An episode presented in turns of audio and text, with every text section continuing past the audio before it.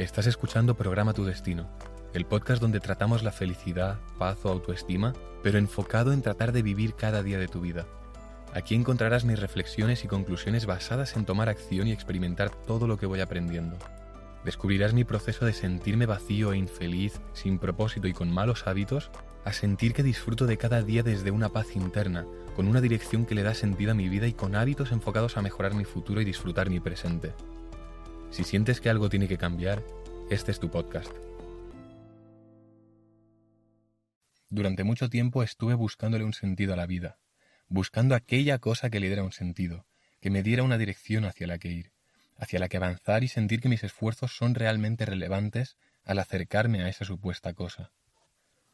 Quería encontrar mi Dharma, el propósito de mi vida, para poder dedicarme cuanto antes a ello y sentir que cada día lo aprovechaba.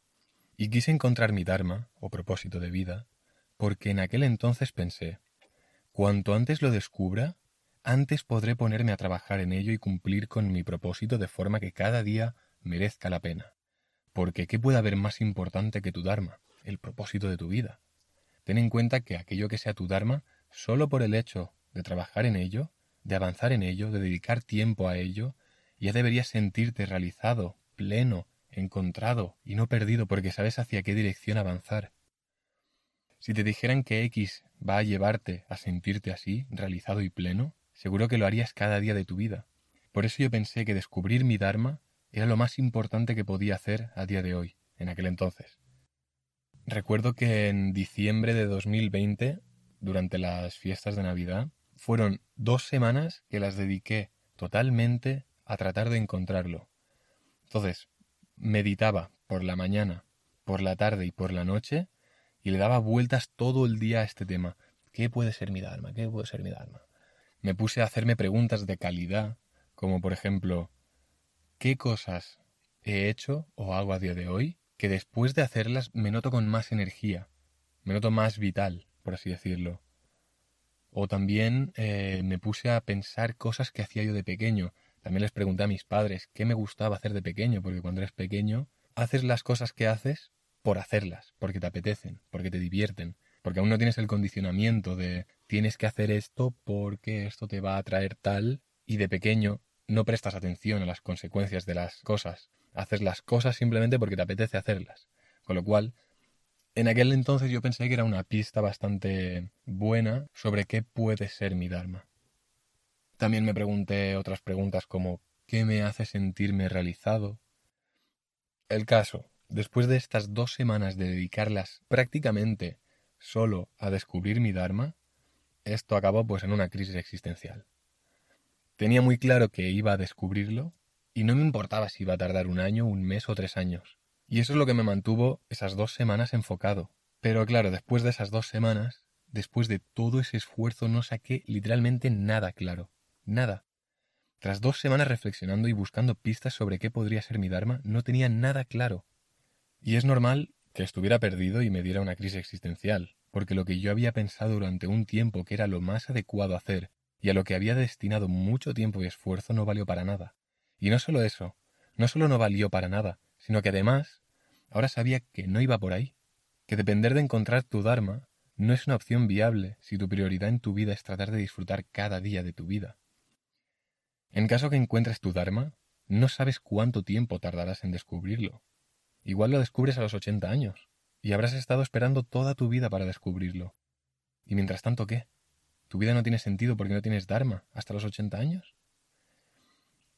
Y existe también, obviamente, la posibilidad de que nunca lo descubras. Con lo cual, claramente, que tú te sientas realizado, pleno y agradecido, dependa de si encuentras tu Dharma no es una opción para nada viable. Toda crisis es una bendición, y esta crisis me dio la bendición de aclarar un poco más mi filosofía de vida, que meses más tarde acabé refinando y llevo ya poco más de un año con la misma filosofía, cosa que para mí es un logro, porque cuando empecé a reflexionar sobre todos los aspectos de mi vida, cambiaba más de mentalidad y forma de ver la vida que de calzoncillos. Tampoco tanto, pero sí que cada mes o cada dos meses cambiaba mi forma de pensar. A raíz de esta crisis saqué las siguientes conclusiones, que fueron las bases que preceden mi filosofía de vida actual, que si te da curiosidad la tengo explicada con todo detalle en el episodio número 17. Entonces, las conclusiones que saqué yo en diciembre de 2020 fueron: He juntado tres formas de ver la vida, según John de Martini, Sadhguru y Diego Dreyfus. John de Martini habla de la importancia de definir tus valores, tu propósito, y dice que el amor es lo que queda cuando estás en equilibrio, cuando no estás polarizado, y que por ende hay que buscar el equilibrio. Sadhguru comenta que lo más importante es vivir experiencias, ser y apreciar. Y Diego Dreyfus trata muchos temas, pero los que yo destaco son el tema de vivir pleno en amor y jugar el juego. Jugar el juego se refiere a que aunque tú puedas estar presente y no necesites nada más para sentirte pleno y sentir que tu vida merece la pena, vivimos en una sociedad donde todo el mundo juega el mismo juego, con las mismas reglas y donde el ego es el que toma el control. Y aunque eso no te guste, es algo que tienes que hacer. Trabajar, estudiar, tener una imagen limpia, entrenar, socializar. Esto sería un poco en resumen qué es jugar el juego, según Diego Dreyfus. Es esto, pues trabajar, estudiar, etc. Si juntamos estas tres conclusiones queda, vive pleno, en amor, y desde aquí, desde este punto, juega el juego, cumple tus objetivos o propósitos que se alineen con tus valores. Porque si no lo haces desde la plenitud, estarás enganchado a conseguir objetivos para sentirte bien y eso a la larga no llena. Y entonces lo que yo propuse, lo que me propuse a mí mismo en su momento fue, aprecia y sé, de ser, no de saber, aprecia y sé, estarás pleno en equilibrio y en amor. En este punto juega el juego y cumple tus objetivos o propósitos alineados con tus valores, a la vez que experimentas o exploras todos los aspectos de la vida. En resumen, yo traté de descubrir mi Dharma, pero para mí no era viable. No lo niego tampoco, no digo que no lo vaya a descubrir en algún punto de mi vida, quién sabe, no lo sé. Dejo la puerta abierta, pero no lo espero, no dependo de ello. Entonces, en este punto, ¿cuál es el sentido entonces? ¿Cómo sabes hacia dónde ir? ¿Qué cosas hacer? ¿En qué enfocarte?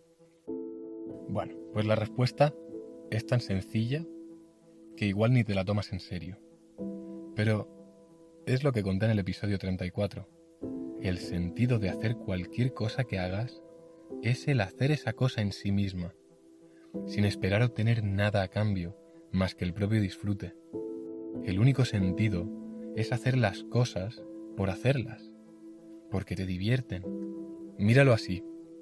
Un niño pequeño siempre está, bueno, a no ser que esté llorando porque pide algo, siempre está contento. ¿Por qué? Porque todo lo que hace cuando está jugando lo hace porque quiere hacerlo.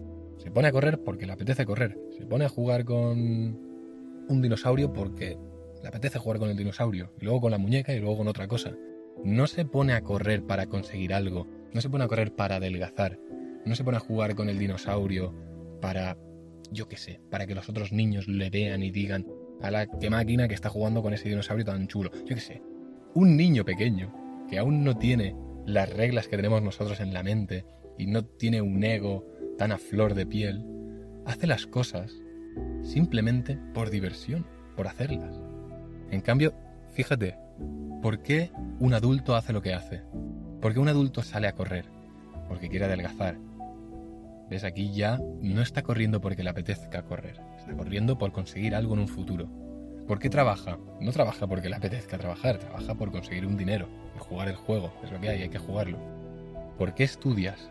Probablemente tampoco estás estudiando porque te guste y te apetezca ponerte a estudiar ello. Es posible que sí, porque a mí me ha pasado, yo me he puesto a estudiar cosas que me apetecen, pero no es lo normal. Normalmente estudias algo para poder trabajar de eso y ganar dinero. La mayoría de cosas que hacemos en nuestro día a día, como adultos, las hacemos por conseguir algo en un futuro. ¿Y qué pasa si siempre hacemos esto? Pues que entonces siempre estaremos eh, intercambiando nuestro presente por el futuro. Ahora haces cosas para obtener algo en un futuro. Y en ese futuro estarás haciendo otras cosas para obtener algo en el siguiente futuro. Y en el siguiente futuro estarás haciendo cosas para conseguir algo en el siguiente futuro. Y así recursivamente e infinitamente. Con lo cual, ¿qué provoca esto? Esto provoca que nunca estés en, el presente, en el aquí, en el ahora. Apreciando, disfrutando, haciendo las cosas simplemente porque te apetece hacerlas. Y claro, cuando tu vida se basa en hacer cosas por el futuro, entonces nunca estás en paz. Porque estar en paz significa estar presente, estar a gusto con lo que es, sin querer que nada sea distinto, sin querer que nada cambie.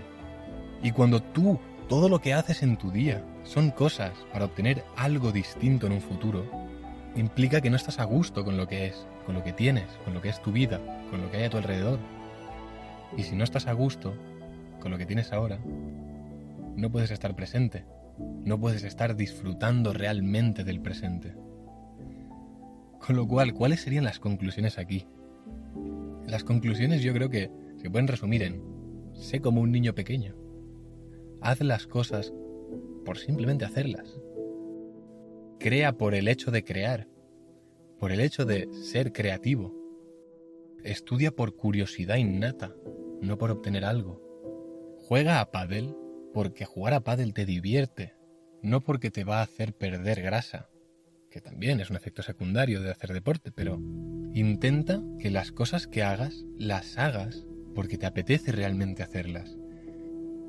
Y confía en mí, si haces eso, tu vida cambiará totalmente. Tus días empezarán a ser más valiosos, tus días empezarán a tener más sentido. Y es paradójico porque buscamos darle un sentido a la vida, pero cuando dejamos de buscarle un sentido, entonces tiene sentido. Cuando dejas de hacer cosas por un propósito temporal, porque por tu serie de creencias crees que esto es lo mejor que puedes hacer en tu vida ahora o lo que más te va a aportar, cuando sueltas esa creencia, cuando sueltas eso y simplemente dices, pues mira, pues el sentido de esto es simplemente vivir, experimentar lo que pueda y ya está. Entonces ya no pones presión en nada, estás a gusto, cuando veas con tus amigos, pues estás a gusto, cuando sales a dar un paseo estás a gusto, cuando tocas la guitarra, tocas la guitarra, y no tocas la guitarra porque así, em, yo qué sé, podrás irte al parque a tocar y la gente te va a mirar y va a decir, ¡hala, mira que bien toca la guitarra! Simplemente toca la guitarra porque te apetece, lee porque ese tema te da curiosidad innata.